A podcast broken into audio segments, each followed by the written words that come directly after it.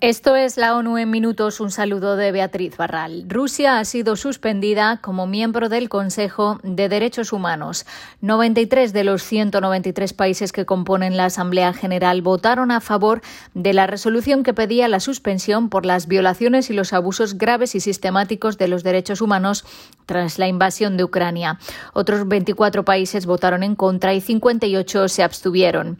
La resolución, sponsorizada por 58 países, después de que el fin de semana aparecieran las imágenes de las atrocidades en Bucha, fue presentada por el embajador de Ucrania.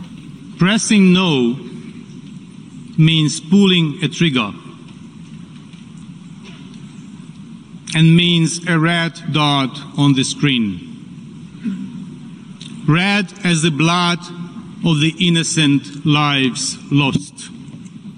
Votar no significa apretar el gatillo y mostrará un punto rojo en la pantalla que es de la sangre de los inocentes. Esa imagen de los puntos sangrientos estará con ustedes y con todos nosotros mientras la memoria no nos falle, dijo Sergi Kilitsia.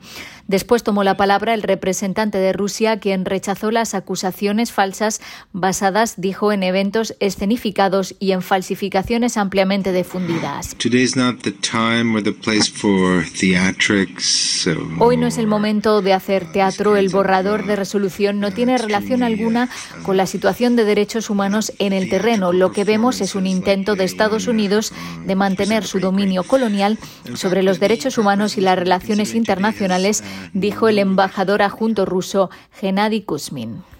La Organización Mundial de la Salud ha denunciado 91 ataques a centros sanitarios en Ucrania y ha pedido mejor acceso a las zonas más afectadas por el conflicto. En el Día Mundial de la Salud, la organización ha dicho que garantizar el acceso a la salud es igual de importante que asegurar el acceso de la ayuda humanitaria. El 50% de las farmacias de Ucrania están presuntamente cerradas y mil instalaciones sanitarias están cerca de las zonas de combate. Unos 80.000 bebés nacerán en los próximos tres meses con una atención prenatal y postnatal insuficiente debido al conflicto. We are constantly asking the humanitarian convoys Mariupol, what was mentioned, as well as Donetsk, Luhansk, Pedimos continuamente convoys humanitarios a Mariupol, Donetsk y Luhansk. Como OMS, la prioridad es suministrar a lugares difíciles de llegar. La mayoría de las 185 toneladas de material que hemos entregado ha ido al este del país y ayer al Oblast de Kiev, recientemente liberado.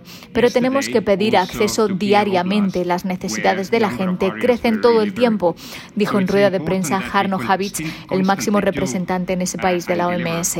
El director de la OMS Europa Hans Klug, dijo que la organización está considerando todos los escenarios y haciendo planes de contingencia para situaciones diferentes que podrían afectar al pueblo de Ucrania, desde el tratamiento continuo de víctimas múltiples a ataques químicos. Un análisis de la OMS revela que hasta el 65% de los africanos han sido infectados por el SARS-CoV-2, el virus que causa el COVID-19, una tasa superior a la de otras regiones del mundo. El análisis reveló que el número real de infecciones podría ser hasta 97 veces mayor que el número de casos confirmados notificados. En todo el mundo, el número real de infecciones es 16 veces mayor que el número de casos notificados. A nivel mundial se estima que el 45% de la población había sido infectada por el virus en septiembre de 2021. Sin embargo, es difícil comparar las cifras de África con las de otras regiones, ya que muchos de los estudios realizados abarcan periodos diferentes. El continente africano sí se diferencia de otras regiones por su elevado número de casos asintomáticos, ya que el 67% de los casos no presentan síntomas. Según la OMS, África ha tenido casos más leves de COVID-19 porque hay una proporción comparativamente menor porque hay una proporción comparativamente menor de personas con factores de riesgo como diabetes, hipertensión y otras enfermedades crónicas que se asocian con casos más graves y muertes. Además, la población de África es más joven, lo que también es un factor de protección. Y hablamos ahora de educación porque los varones corren un riesgo significativo de no completar su educación debido al trabajo infantil y la pobreza, según un estudio de la UNESCO. A nivel mundial, solo 88 hombres están matriculados en la enseñanza superior por cada 100 mujeres. En 73 países hay menos niños que niñas matriculados en la enseñanza secundaria superior, mientras que en 48 países ocurre lo contrario.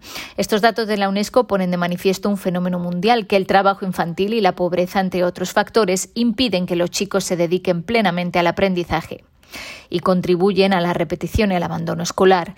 En todas las regiones, excepto en el África subsahariana, los hombres jóvenes están infrarrepresentados en la enseñanza superior. Esto es especialmente grave en América del Norte, Europa Occidental, América Latina y el Caribe, donde 81 hombres jóvenes por cada 100 mujeres jóvenes están matriculados en la enseñanza superior. Para revertirlo es urgente que los estados alineen la edad mínima de empleo con el final de la enseñanza obligatoria, dijo la directora de la UNESCO, Audrey Azoulay. Hasta aquí las noticias más destacadas de las Naciones Unidas.